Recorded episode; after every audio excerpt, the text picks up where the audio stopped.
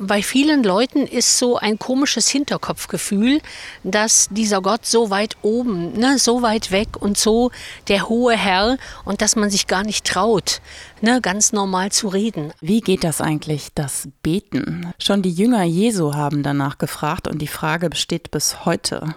Der Sachausschuss Glaubensbildung der Pfarreiengemeinschaft in Königswinter am Ölberg hat daher eine Fachfrau zu diesem Thema eingeladen.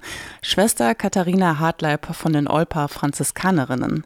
Plaudern mit Gott, so der Titel des Vortrags. Eine etwas andere Herangehensweise ans Beten.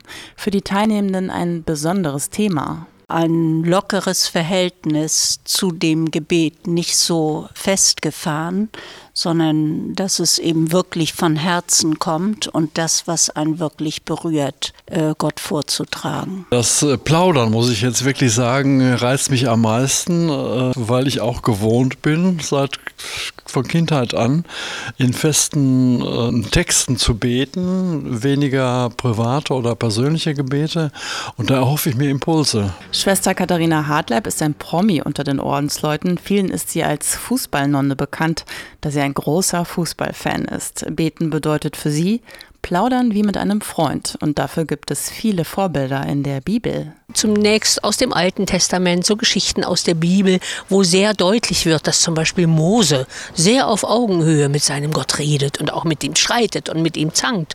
Oder mit Abraham oder danach später mit dem König David, der dann die vielen Psalmen schreibt, die auf Augenhöhe mit diesem Gott sind, wo er sich beschwert, wo er ihn anschreit, wo er also alles, was ihn beschäftigt, mit ihm bespricht. Dass wieder mehr Menschen mit Gott plaudern können, ist ein großes Anliegen für Schwester Katharina und dafür hat sie einen ganz einfachen Tipp parat. Oh, um mit Gott zu plaudern, braucht es wirklich einen gediegenen Glauben. Ja, also dieses, eine wirkliche Beziehung zu Gott haben und nicht nur so, es ist Kulturchristentum, man geht halt sonntags in die Kirche und man bringt keinen um oder so. Ne?